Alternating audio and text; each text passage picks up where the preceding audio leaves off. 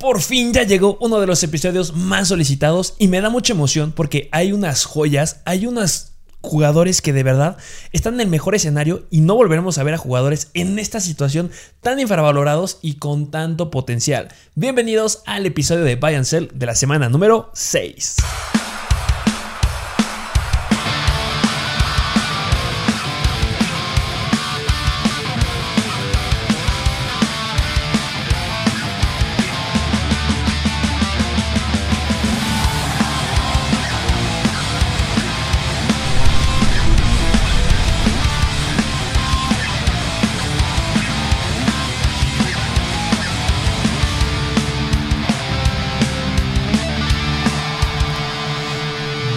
Bienvenidos a un nuevo episodio de Mr. Fantasy Football. Una semana más, nuevos objetivos por los cuales ir y a quienes soltar, como debe Me de ser. encanta, me encanta, me encanta este episodio. Sí, sí, sí. Ya quería que llegara. Lo estuvimos cantando desde el lunes. Espérense el episodio del miércoles. Igual desde ayer. Esperen el episodio del miércoles. Pues ya llegó el miércoles. Sí, ya.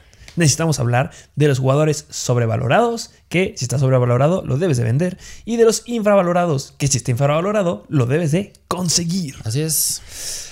Ah, qué emoción, el episodio de comprar y vender. Ah, Por los cuales puedes hacer un trade, ya sabes, piezas que puedes usar, piezas las cuales obtener. Y yo creo que esta semana en especial, la semana 5, se vio reflejada de muchas desgracias, claro que sí, pero también de áreas de oportunidad. O sea, muchas puertas se abren y otras que se abrieron desde hace como dos semanas y siguen abiertas para que aún puedas hacer un trade por esos jugadores. justamente. Y hay que recordar qué jugadores o qué equipos tienen bye. Exacto. Sí, sí, ¿Qué sí. equipos son los que no juegan en esta semana? Esta semana no tienen partido los Atlanta Falcons, San Francisco 49ers, New York Jets y New Orleans Saints. Y a ver, yo creo que aquí a lo mejor, yo, yo creo que mucha gente ya sabe que son las semanas de bye, pero para los que sean nuevos en Fantasy, nuevos Ah, en NFL, pues una semana de bye es simplemente una semana de descanso para el respectivo equipo que te acabamos de decir. Háblese de Atlanta, pues no va a jugar ni Kyle Pitts, ni Calvin Ridley, ni Matt Ryan, ni Cordell Patterson. Así para los equipos que te acabamos de decir. Sí, y también, eh, como lo hemos dicho toda la semana, recordamos que George Kittle de los San Francisco 49ers está en IR y se pierde tres juegos, regresando hasta la semana 10. Entonces debes de estar atento cuando lleguemos a mencionar los Titans de este episodio. Sí, sí, sí. Y espero que hayan tenido una buena semana de waivers, un buen día de waivers el día de ayer, que hayan conseguido a los jugadores que hayan buscado y agarrado de los que hayamos dicho. Este, mm, ¿a ti cuál? ¿Cuál es el que fuiste a buscar en esta semana? De waivers, yo me fui por Darrell Williams. Darrell Williams, excelente. Yo me arriesgué y me fui por Kadarius Tony. Kadarius Tony, sí. me gusta buen- el riesgo. ¿Por qué no alcancé a. Booker? No, no te llegó. Llegó, pero Kadarius Tony, wow, el potencial que puede haber ahí. Sí, sí, pero ya, pasó eso. Vayan a verlo, porque puede que todavía en sus ligas estén disponibles. Porque algunos estaban disponibles al 90, 80, 100%. Sí, estaba cañón. Sí. Entonces vayan a verlo, no se vayan a perder y vámonos directo a los jugadores que están infravalorados y si está infravalorado lo debes de comprar y si está sobrevalorado lo debes de vender. Recuerden suscribirse a nuestro canal de YouTube, si ya están suscritos muchas gracias. Recordemos los beneficios que tienes de estar suscrito con nosotros. Si tú estás suscrito, justamente los viernes se hace una encuesta de qué ranking quieren que le regalemos, el de running backs o el de wide receivers de la semana número 6. Y desde toda la semana ya estamos trabajando en esos rankings para que sea lo mejor que podamos ofrecerles. Y si estás suscrito, solamente nos mandas un screenshot que estás suscrito a nuestro canal de YouTube, lo mandas a nuestro perfil de Instagram de Mr. Fantasy Football y te hacemos llegar el ranking de los top 40 jugadores que se hayan elegido en esa semana. Sí, así es. El mejor contenido de fantasy en español. Muchas gracias por seguirnos y como nos gusta decir, vámonos directo, pero vámonos de lleno. De lleno. de los primeros jugadores que debes de empezar a buscar. Eh, híjole, jugadores que estén infravalorados de corebacks fue difícil esta semana. Sí, sí, sí. Ah, podría ser Sam Darnold, por ejemplo, pero está un buen porcentaje disponible, entonces a lo mejor podrás buscar por ahí. Pero aquí me gustan más lo que hablamos en waivers, tocamos a varios jugadores por ahí. Em, vámonos a los running backs. ¿Qué te A los- parece? sí, me, me gusta. Con los running backs, empezando. Bueno, aquí nada más hay uno. Y es uno de tus favoritos de esta temporada. Que vamos a hacer un paréntesis. Justamente, a, dif- a diferencia del video de la- del día de ayer, que sí metimos muchos jugadores, aquí fuimos concisos. Vámonos a los jugadores que son de verdad importantes que consigas, importantes que sueltes y no andar de jaladas de, ay, tú suelta a KJ Osborne. Sí, Ay, sí, sí. Sí, tú ve a soltar a Deshaun Jackson. No. En esta semana, un jugador que debes ir a buscar es a mi favorito que está justamente detrás de nosotros, si nos estás viendo, es Joe Mixon de los Cincinnati Bengals. Sí, Joe Mixon que, bueno, a pesar de haber estado limitado en ese juego en contra de los Packers, hizo 10.5 puntos fantasy. Le sigue teniendo el, el, sigue teniendo el volumen, o sea, 11 toques para un jugador que está limitado y que le diste juego también a Samaje Perrin, se a hacer muy buenos, agregándole un touchdown. Y bueno, es que hay muchas situaciones. A ver, vámonos máquina del tiempo, regresemos atrás. Se fue Giovanni Bernard. Joe Mixon fue el indiscutible y es el indiscutible running back uno de ese equipo. Desde la semana 1 y desde pretemporada se dijo, Joe Mixon va a tener una carga impresionante de trabajo. Nos demostraron en la semana 1 que le dieron, bueno, le dieron de acarreos 29 acarreos. ¡Wow! 127 yardas para generar 25 puntos fantasy en ligas PPR.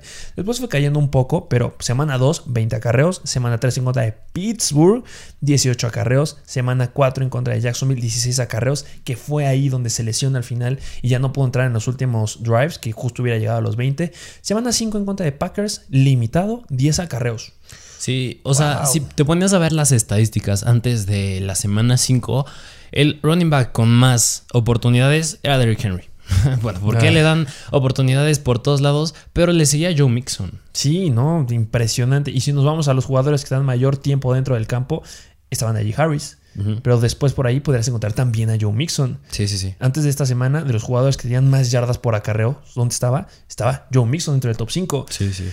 Muy relevante. Sí, Joe Mixon y un, punto a favor es que las próximas tres semanas tiene el quinto calendario más fácil, así que... Quinto calendario más fácil. La próxima semana van de en contra de quién? Van en contra de Detroit. Una defensiva sumamente mala en contra de los running backs. Samaje Perrin lastimado, no va a estar. Entonces, si te llegaba a hacer cosquillitas, es que Samaje Perrin puede que tenga relevancia porque justamente anotó esta semana. Nada, nada, ya no va a estar. Joe Mixon full y va a estar muy bien para jugar ese partido. Si te soltaron la bola este, en 10 en acarreos esta semana, te la van a volver a soltar mínimo en unos 20 acarreos en la semana en contra de Detroit. Sin ningún problema. Sí, sí, sí, sin lugar a dudas. Yo creo que Mixon es una muy buena opción por la cual ir. Y pues ya lo dijiste, ya dijiste que va a estar dentro de los más sencillos. Van a encontrar a Detroit en la semana 6, en la semana 7 en contra de Baltimore, que nada más nos están encontrando como para los running backs, y en la semana 8 en contra de los Jets, la peor defensiva en contra de los running backs y cierran en la 9 en contra de Cleveland y después viene su bye. Pero después de eso tienen escenarios sumamente sencillos también después del bye. Entonces yo creo que es justo el momento en que puedes conseguir a Mixon baratito, baratito, baratito. No se va a repetir porque después de haber generado en la semana 2 8 puntos, semana 3 10 puntos, semana 4 13, semana 5 10 puntos, ya va para arriba. Sí, sí, sí. Esta semana se va para arriba y si lo puedes conseguir, de verdad, inténtalo. Justamente me llegan a preguntar muchos, nos llegan a hacer preguntas en los live streams. Oye, tengo a este jugador, ¿por quién me recomendarías agarrar? De los tops, siempre dijimos Andrew Swift, pero Andrew Swift ya fue para arriba en esta semana. Sí. Pero Joe Mixon, sigue ahí. Debes ir por él. Sí. No lo dudes. Sí, de acuerdo. Ve por él. Y no lo sueltes. no lo hagas eso. Este, vámonos al siguiente eh, jugador que debes de conseguir. Baratito. En la siguiente posición que es de receptores, wide receivers, está otro miembro de los Cincinnati Bengals y es T. Higgins. T. Higgins que viene regresando de una lesión que se perdió las dos semanas, semana 3 y 4, no me recuerdo. Sí, sí, sí. Y este, jugaron contra los Packers. Eh, nos dio de aproximadamente 8 a 10 puntos fantasy, dependiendo de cuál sea la configuración de tu liga, porque tuvo una conversión de 2 puntos. Eh, tuvo 7 targets, agarró 5 de esos targets, 32 yardas, 6.4 yardas por recepción. A ver, entendamos algo. Parecería ser que Jamar Chase está yéndose al lugar número 1 de wide receiver. Puede que sí, pero la verdad yo digo que puede que no tuvo la misma cantidad de targets que este. ¿Cuántos targets tuvo Jamar Chase en la semana número 5? Que, bueno, paréntesis, dio un juegazo, ¿eh? Impresionante las atrapadas que nos regaló. Sí, sí, Esa que casi se escapa. Mis respetos. Está anotando a cada rato. Apunta para ser el novato del año. No sin miedo a decirlo. Va a estar compitiendo con Najee Harris. Nada más ellos dos. ¿Y cuántos targets tuvo? Sí, Jamar Chase lo buscó muchas veces Joe Burrow. O sea, 10 veces son muchísimas. Pero hasta eso T. Higgins no se queda lejos. O sea, nada más tuvo 3 menos. O sea, hace 7 targets. 7 targets. Vienes apenas regresando contra una defensiva complicada en contra de los wide receivers. Están dentro de los 10 lugares este, la defensiva de los Packers. Que yo creo que le ayudaba a Jared Alexander. Pero pues desgraciadamente eh, trae IR. Y sí, eh, se viene con un escenario difícil. Detroit suelen ser buenos en contra de los wide receivers. Baltimore muy buenos. Y los Jets ¿qué onda? Pero son los mejores en contra de Sí, wide receivers. Pero bueno, ahí hay que entender los juegos que se han enfrentado en contra de ellos. Porque normalmente cuando vas contra los Jets, vas ganando, no explotas a tus wide receivers. Sí. Entonces, como que un mejor lugar, los mejores en contra de los wide receivers, pero está escondido. Entonces, em, yo iría por T. Higgins sin ningún problema. Sí, T. Higgins, pues antes yo creo que yo veo más volátiles a Tyler Boyd y a Jamar Chase, pero a T. Higgins yo lo veo estable. O sea, yo lo veo como T. Higgins se podría quedar como el número 2 en cada partido en cuestión de targets y T. Higgins y Tyler Boyd como no sé, ahí rotando. Pero T. Higgins se me hace muy constante. Sí, la temporada pasada fue súper constante. O sea, no- era raro que bajara de los 8 targets por partido. Y le iba muy, muy bien. Sí no los podía producir tanto. No era muy bueno en las yardas después de la recepción. Sí. Pero ya tienes un Jamar Chase que te va a estar quitando mucha carga de trabajo. Sí. T. Higgins tiene unas manos espectaculares. Así hay que entender algo. Así como Jamar Chase llegó como uno de los favoritos en esta temporada, T. Higgins era de los favoritos en el sí, 2020. O sea, el core de wide receivers jóvenes que tienen los Bengals es impresionante. Sí. Entonces, yo me encantaría tener a T. Higgins y se da una combinación bien padre, porque justamente han pasado las primeras cinco semanas y los que tuvieron a T. Higgins, pues lo empezaron a dejar en la banca porque, pues, obviamente, lesión y no jugaba, y empezaron a agarrar a wide receivers buenos. Sí. Empezaron a brillar ahí Michael Pittman, de repente nos agarraron a Zach Pascal, empezó a brillar también ahí Mike Williams. Entonces, estos equipos que tenían a Higgins en la banca, pues ya tienen muy, muy sólidos wide receivers adentro de equipo principal. Entonces, si alguien tiene a T. Higgins, lo tiene de banca. Sí. No lo tiene como principal. Entonces ahí donde tú podrías aprovechar y agarrarlo. Sí, Entonces es buen potencial ahí.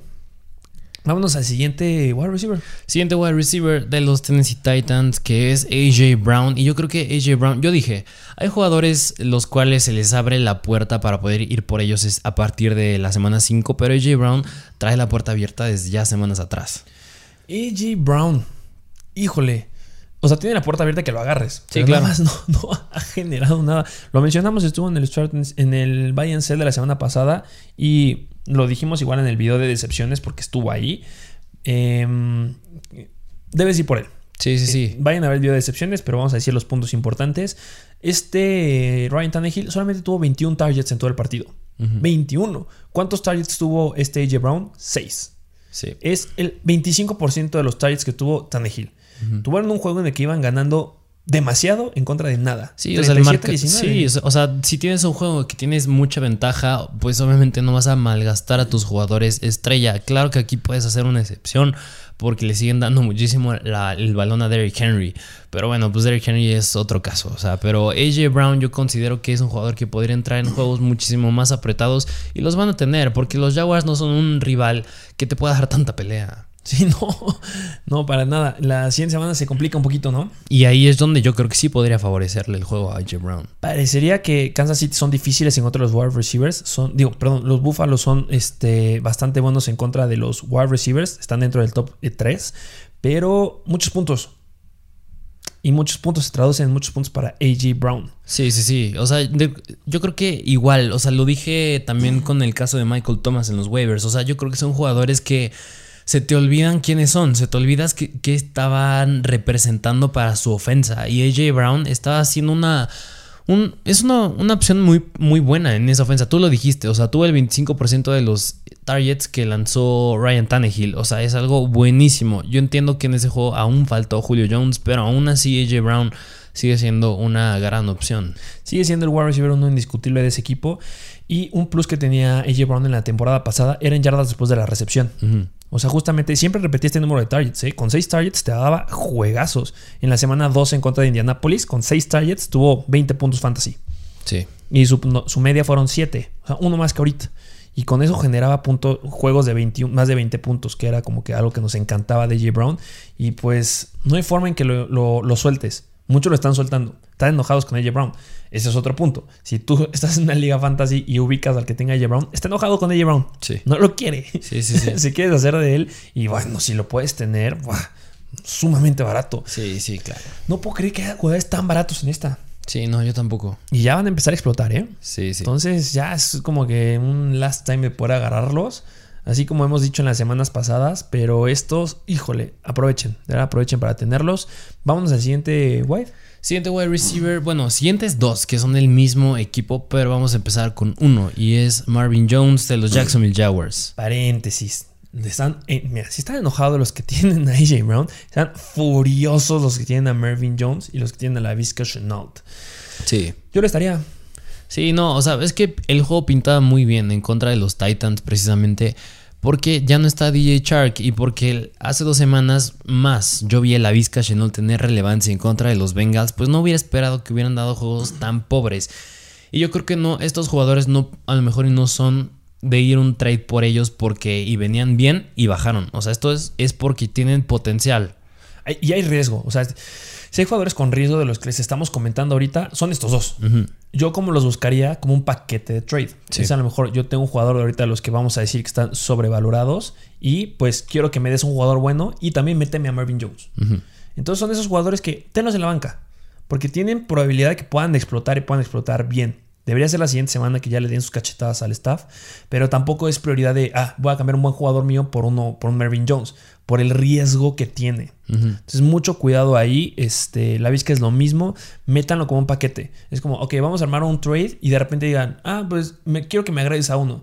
Méteme a la Vizca, méteme a Marvin Jones. Y te van a decir que sí, porque los odian. Esa es la forma en que puedes conseguir ahorita a estos dos jugadores y no te va a doler nada un espacio en la banca que pues puede tener mucha relevancia.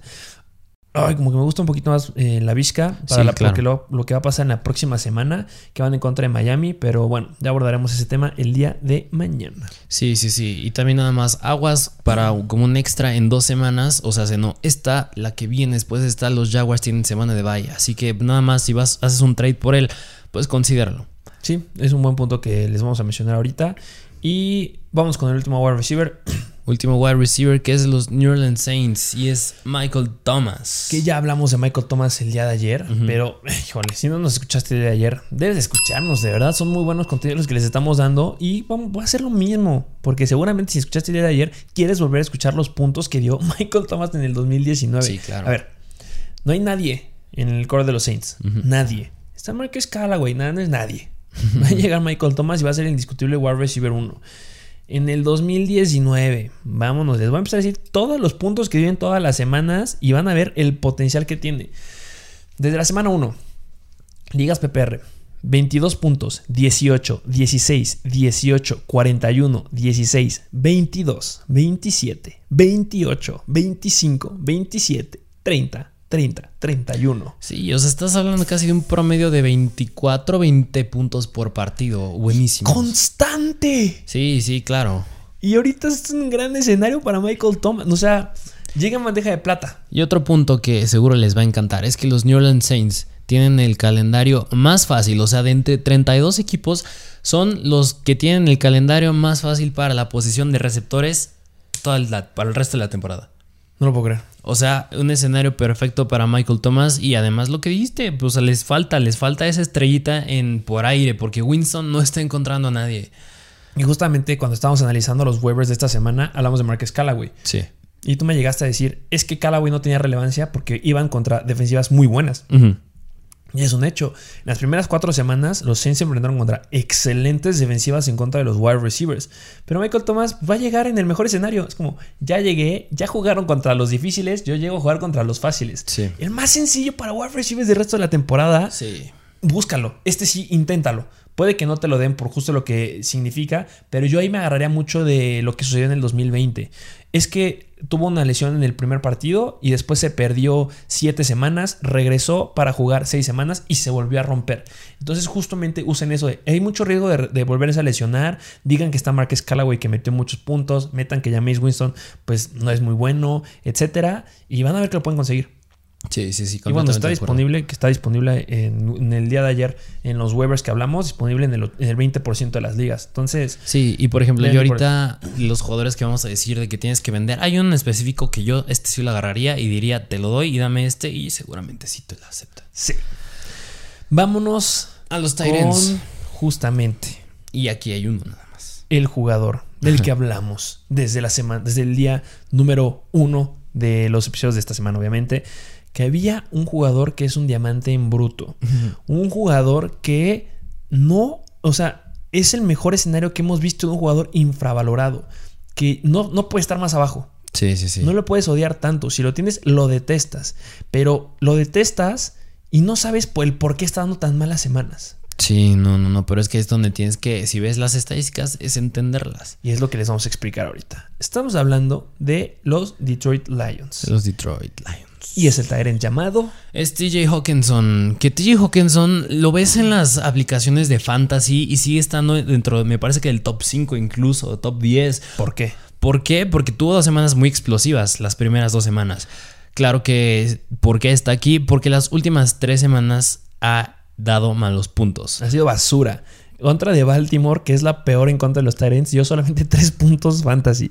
En contra de Chicago dio 8.2 puntos fantasy. En la semana 5 en contra de los Vikings dio 4.2 puntos fantasy. Sí, sí. ¡Ah, qué horror! Sí, no, no. O sea, Hawkinson, claro que no está haciendo lo que se esperaba de él. Se esperaba muchísimo más. Pero, ¿qué te parece si decimos las razones por las cuales sí consideramos que a pesar de que viene mal, tienes que ir por él?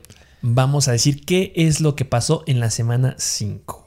En la semana 5, en contra de los Minnesota Vikings, de entrada pues no tuvieron dos linieros ofensivos. Sumamente importante. Dos linieros ofensivos que te obliga, pues a quién es otro jugador que podrías poner a bloquear. Yo creo que consideraría al fullback y al Tyrant precisamente. Que ese es su rol con el que se tenía desde antes.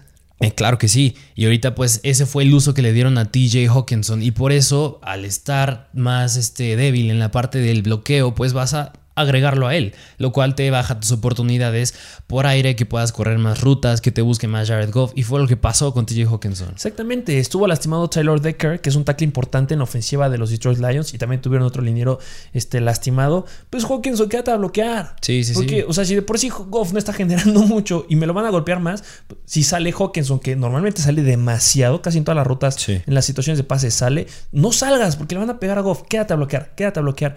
Y eso pasó en la semana número 5 en contra de los Vikings. Sí, sí, sí. Se quedó bloqueando. Porque hubo pérdidas en la línea. Sí, yo creo que ahí nada más habría que echarle un ojo de esta situación. Si llegara a volver a pasar que la línea ofensiva de los Lions quede otra vez limitada, pues a lo mejor y no es buenas noticias para TJ Hawkins. Pero era una lesión en el dedo. Por mm. ejemplo, Tyler, eh, Tyler Decker fue una lesión en el dedo. Ya debería de regresar. Mm, sí, sí, sí, digo, en caso de que volviera a pasar, porque digo, es una temporada larga y pues mm. podría volver a estar esa situación. De acuerdo contigo, hay que estar muy atentos si tienes a Hawkinson de cuál es la salud de la línea ofensiva de los Detroit Lions, pero seguramente no lo sabes. Sí, no. Y seguramente lo odiaste y necesitas un buen Tyrant. Entonces, ¿qué es lo que sucede ahora? Pues obviamente ya en la próxima semana que van en contra de los Bengals ya van a regresar estos linieros. Hawkinson va a retomar sus salidas a los pases y va a volver a tener 11, 9, 8 targets sin ningún problema. Y llega Tyrell Williams, el wide receiver importante que se perdió las primeras semanas porque estuvo en IR, en IR de los Detroit Lions. Y eso le va a quitar mucha carga a Hawkinson. porque van a empezarse a bloquear, eh, van a voltearse a cubrir más a los wide receivers se, va a Quintesefus, pero pues tenemos otro wide receiver ahí. Y Hawkinson va para arriba. Sí, sí, sí. Además de que yo creo que ya te tienes que empezar a preocupar más por Swift, también por aire, si tú eres el rival en contra de los Lions. Entonces, más abajo Hawkinson no va a llegar. Y está bien abajo. bien, bien abajo. Entonces, vayan por él. No sé, o sea, yo creo que a lo mejor sí podría llegar a considerar, yo que sé, un Mark Andrews, un Dawson Knox, que viene muy ah, bien. un Mark Andrews no lo sé, pero un Dawson Knox sí. Dalton Schultz sin ningún problema. Dalton Schultz en cambio, eh, cambio de TJ Hawkinson sin ningún problema.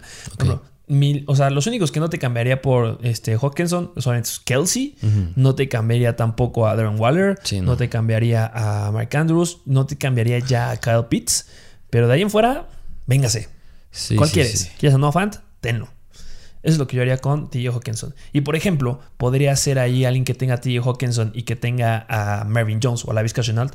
Dame a TJ Hawkinson y a la Vizca y te doy a Dawson Knox. Uh. Sí, sí, sí. Uh, la la chula. Esos son los jugadores que debes de buscar porque están infravalorados. De verdad, son muy buenos jugadores en esta semana. No puedo creer que haya tan relevantes ahorita. Y este, conforme vaya avanzando la temporada va a ir cayendo esto. Pero ¿qué te parece si ahorita nos vamos a los jugadores que están sobrevalorados? Vamos a los jugadores que debes de vender. Los jugadores que debes de vender por las cuales piezas que puedes usar para hacer un trade, obviamente, claro que si los tienes, porque entiendo que no todo el mundo los puede tener. Y yo, mira, en este primer jugador me voy a descansar, voy a escucharte para que saques todo tu odio. Sí, porque no tenemos corebacks otra vez. Vámonos directo a los running backs. Y aquí este running back a mí me da mucho coraje porque yo lo tengo en varias ligas. Y este jugador ¿Por qué está aquí a pesar de que haya dado un buen juego? Se me hace un caso similar al de Tyler Lockett la temporada pasada. Que, Ok. que, O esta temporada, ¿eh? que demuestra mucha incertidumbre, no es constante. Y estamos hablando de Miles Gaskin de los Miami Dolphins. Gran juego. No de un gran juego, de un juego espectacular. El mejor, el mejor juego de toda su vida. Sí, sí, sí, no, o sea, 31.9 puntos se me hacen buenísimos, claro que sí, pero bueno, vamos a explicar estos números. Por tierra no tuvo casi nada, o sea, nada más fueron 5 attempts, 25 yardas por, bueno, Foco 25 rojo. yardas totales y 5 yardas por attempt. Donde tuvo relevancia fue por aire, porque yo ahí esperaba que en ese juego le fuera bien a Waddle y a Gesicki, algo que no se vio. Más bien fue Miles Gaskin que tuvo relevancia, lo buscó 10 veces, Jacoby Brissett atrapó todas para 74 yardas, 7.4 yardas por attempt y 2 touchdowns totales. Ay, no, yo no creo que vuelva a repetir esta semana Miles Gaskin. Yo no, o sea, bueno, yo creo que la podría llegar a repetir, no creo que de 31 puntos, pero no sé, te llega unos 24, yo creo que sí lo podría hacer, pero me da miedo porque viene de una semana que hizo punto 3 puntos, algo que me asusta un poco. Ni contra de Jacksonville, que van en la semana 6, que está dentro del top 5 de peores defensivas en contra de los running backs. Sí, no, no, o sea, yo creo que yo creo que no, o sea, yo lo buscaría cambiar porque es riesgo en cuanto a arriesgarte de que si vuelve a bajar porque recordemos que sigue estando ahí Malcolm Brown. ¿Qué porcentaje eh, crees que haya involucrado la presencia de Jacoby Brissett a, a Miles Gaskin? O sea, ¿crees que sí tenga que ver este gran juego de Miles Gaskin con Jacoby Brissett? Sí, o sea, yo creo que cuando regrese Tua va a ser un escenario completamente diferente. Yo creo que para todos, con- contemplando a Gesicki, a Waddle, al mismo Miles Gaskin. ¿Por qué? Porque Jacoby Brissett en el 46% de sus pases estaba buscando a los running backs y tight ends. Estás hablando 46. de, ah, de Mike Gesicki y Miles Gaskin.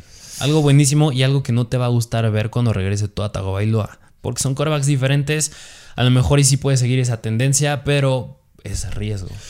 Que Tua Tagovailoa apunta que sí podrá jugar ya esta semana. Necesitamos ver, va a ser una decisión de último minuto seguramente. Pero sí, afecta muchísimo a la situación de Miles Gaskin. Si vemos sus puntos en la temporada pasada, recordamos que se perdió 7 juegos. Pero cuando jugaba le iba bien. Y es por eso que justamente estaba bien valorado en, en esta, en esta temporada.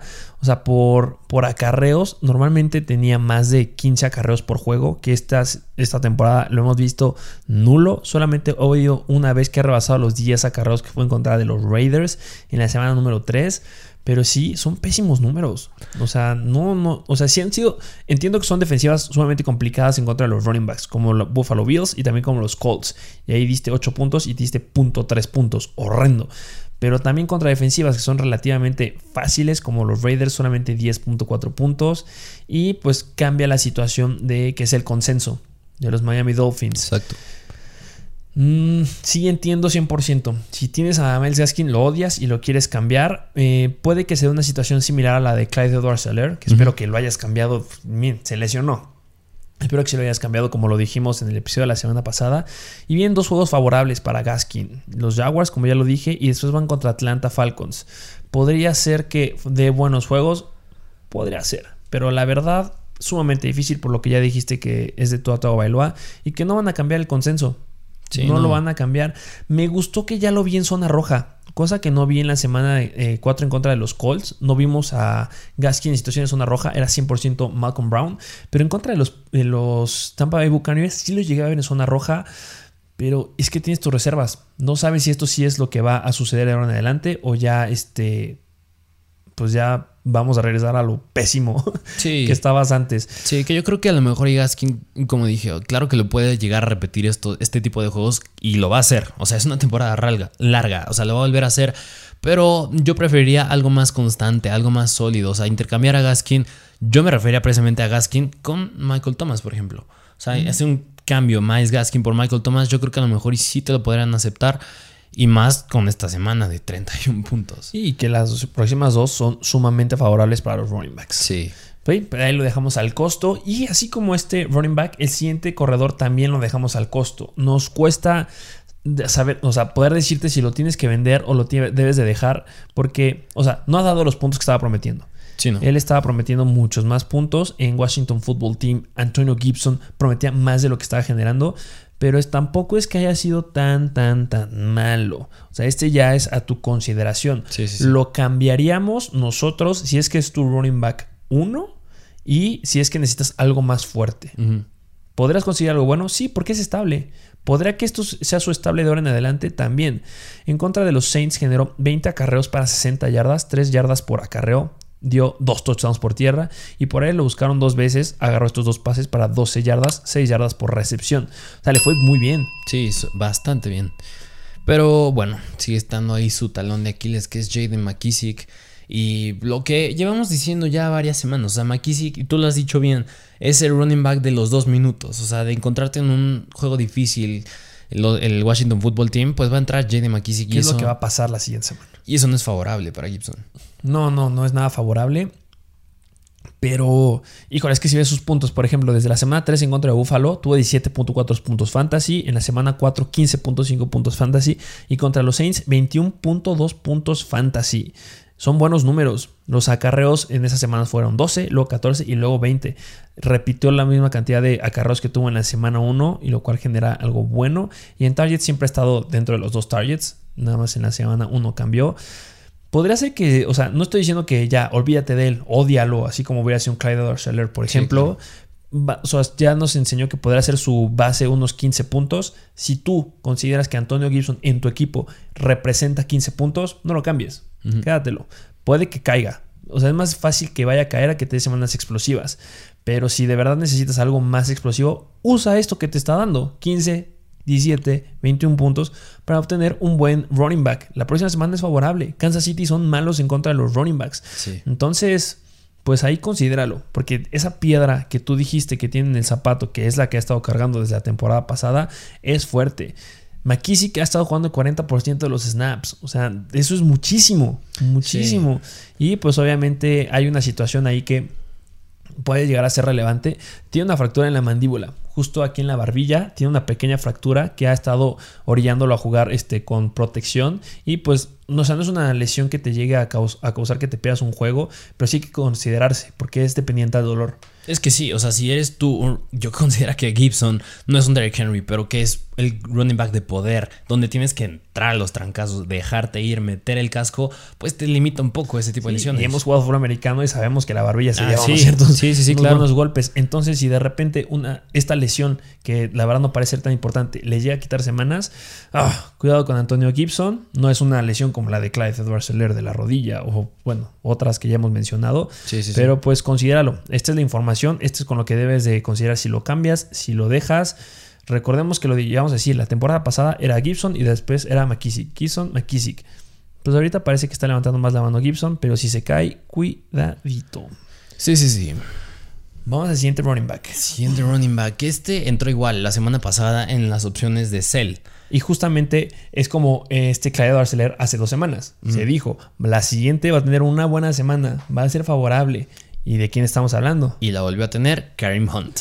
Pero ojo, porque Kareem Hunt jugó esta semana en contra de los Chargers. Lo dijimos, los Chargers son bastante malos en contra de los running backs. Vean el juego que hizo Nick Chubb y también lo hizo Kareem Hunt. Sí, sí, sí. Kareem Hunt generó 25.9 puntos fantasy en 12 acarreos para 61 yardas, 5.1 yardas por acarreo.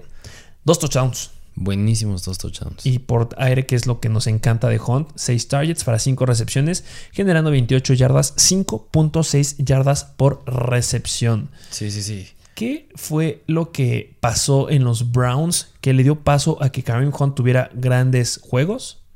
La lesión de Jarvis Landry. Sí, sí, sí. Y 100%. Jarvis Landry ya cumple sus tres juegos fuera Sí. y podría regresar. Yo lo sigo dudando. Yo siempre llegué a decir que se podría perder cuatro semanas. Pero, pues bueno, ya es amenaza. Sí, sí, sí. Y aparte yo creo que este juego en contra de lo- los Browns y los Chargers, o sea, no sé qué pasó, pero se prestó Oh, para que juegazo, fuera eh. Uh. para que fuera un juego de muchos puntos. Estás hablando que fueron 89 puntos totales entre los dos equipos. Yo creo que ese escenario se le abrió enorme a Hunt, igual a Nick Chubb y a muchos jugadores a excepción de Odell Beckham. Para se dijo, se dijo que Odell Beckham iba a jugar bien. Para que dieran un gran juego. Y obviamente no van a tener un juego de cuarenta y tantos puntos todas las semanas. Y, y, lo que dijiste, pues agregale que vaya a regresar Jarvis Landry. Le va a quitar esos cinco puntos fantasy que te está dando por aire. Y a lo mejor esas oportunidades, esos touchdowns por tierra, inclinarte. No sé, no inclinarte más al juego aéreo, pero balancearlo más. Sí, ya debes de empezar a balancearlo. Levantó la mano People Jones. Qué extraño. Pero ya cambia.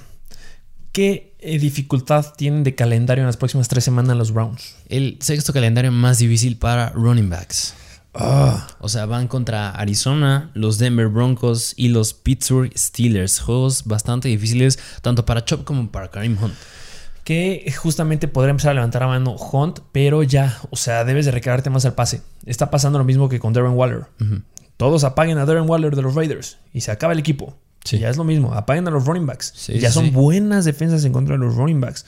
En la semana 1 fundieron a Derrick Henry. Los Cardinals fundieron a Derrick Henry. En la semana 2 le bajaron mucho potencial que puede tener ahí Dalvin Cook. En la semana 3, mis respetos porque James Robinson levantó mucho la mano. Pero era el único running back ahí. Y no eran dos.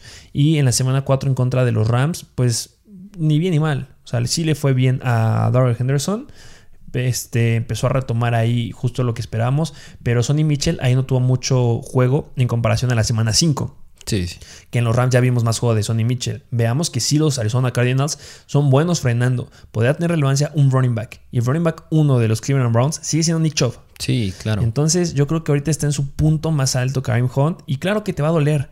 Pero por Karim Hunt puedes obtener jugadores irreales. Háblese de un Joe Mixon. Puedes a lo mejor conseguir conseguido un, un Swift.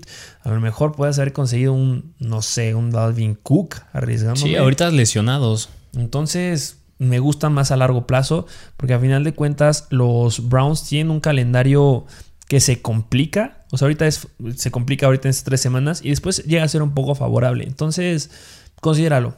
Es difícil que te vuelva a repetir y el regreso de Jarvis Landry le va a pegar. Sí, sí, sí. Em, ¿Qué te parece si nos vamos al siguiente jugador? A la siguiente posición, que son los wide receivers, receptores, y va a ser Adam Thielen de los Minnesota Vikings. Que Adam Thielen a lo mejor ahorita no es tanto un véndelo porque le fue bien. Ahorita le fue malísimo en contra de los Detroit Lions. Es que le ha ido mal en dos semanas ya consecutivas. Sí, sí, sí, pero yo considero que te lo pueden aceptar por, por el nombre que representa. Dan el, gran, el gran nombre que tiene. Sí, sí, o sea, no es cualquier jugador. Yo creo que es un jugador que va a volver a tener sus semanas buenas, pero pues lo que a mí me gusta, lo que decimos siempre, mejor buscar algo más constante, algo más sólido. Y yo consideraría que Adam Thielen lo podrías armar, no sé, en un paquete con Miles Gaskin, por ejemplo. Uf. Y puedes conseguir algo muy bueno. Muy, muy, muy bueno. Eh, siempre lo hemos dicho, Adam Thielen es, hay dos receptores que son sumamente dependientes del touchdown. Uno es Mike Evans y el otro es Adam Thielen. Sí. Adam Thielen en el 2020, este dato es interesante, la, la racha más larga que tuvo sin anotar fue de dos juegos. Regresando del bye de la semana 7, no anotó en contra de los Packers y no anotó en contra de Detroit. Pero después volvió a anotar en contra de Chicago dos veces y anotó después otra vez en contra de Dallas dos veces más. Por ejemplo, ese puede ser un argumento que podrás usar para venderlo.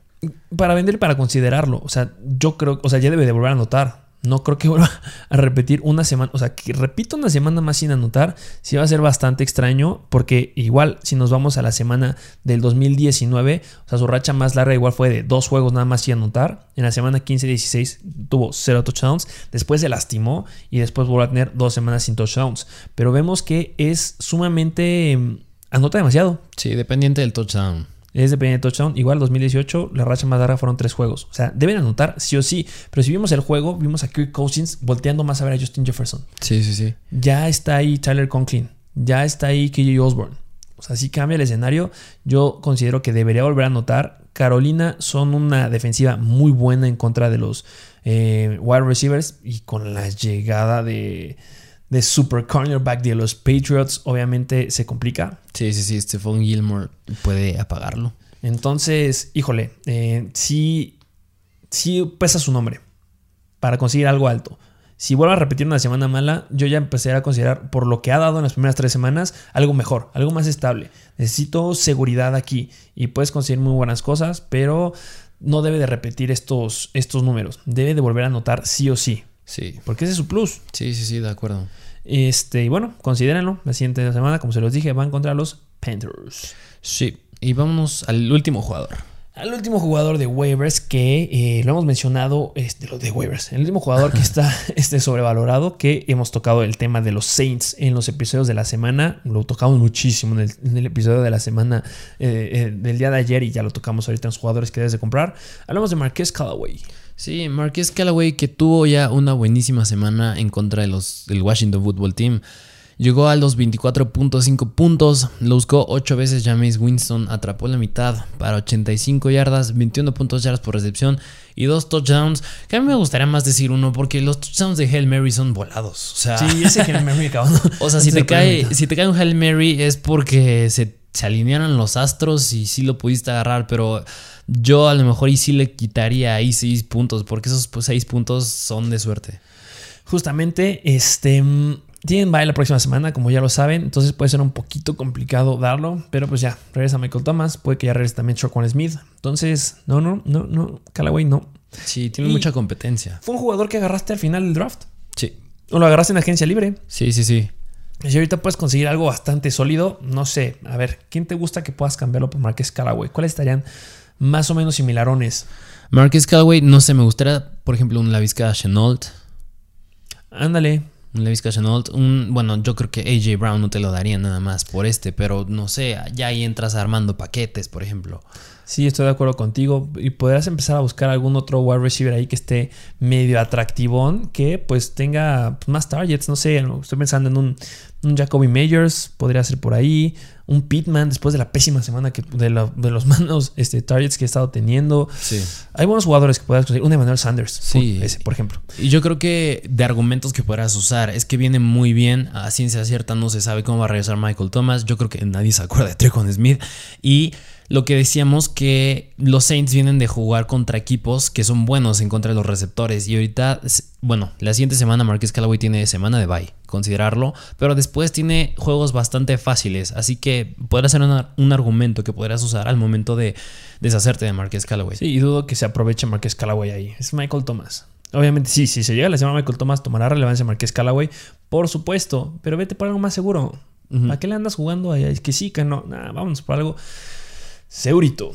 Pues esos fueron los jugadores que les traemos en infravalorados, sobrevalorados, buy and sell y jugadores que debes de comprar y vender de esta semana. Espero que les haya gustado el episodio. Ya saben, dejen sus comentarios si les está gustando, si le quieren que agreguemos algo más Claro que lo haremos porque estamos nosotros para darles el mejor contenido y que ustedes sean los mejores en fantasy. Recuerden suscribirse al canal de YouTube, denle me gusta, activen la campanita, en los podcasts ya saben qué hacer y también en Instagram Mr. Fantasy Football y también Mr. Fantasy Doctor. ¿Algo más que agregar? Suscríbanse, ya se la saben y dejen su like. Muchas gracias por formar parte de la mejor comunidad de Fantasy Football en español y nos vemos a la próxima.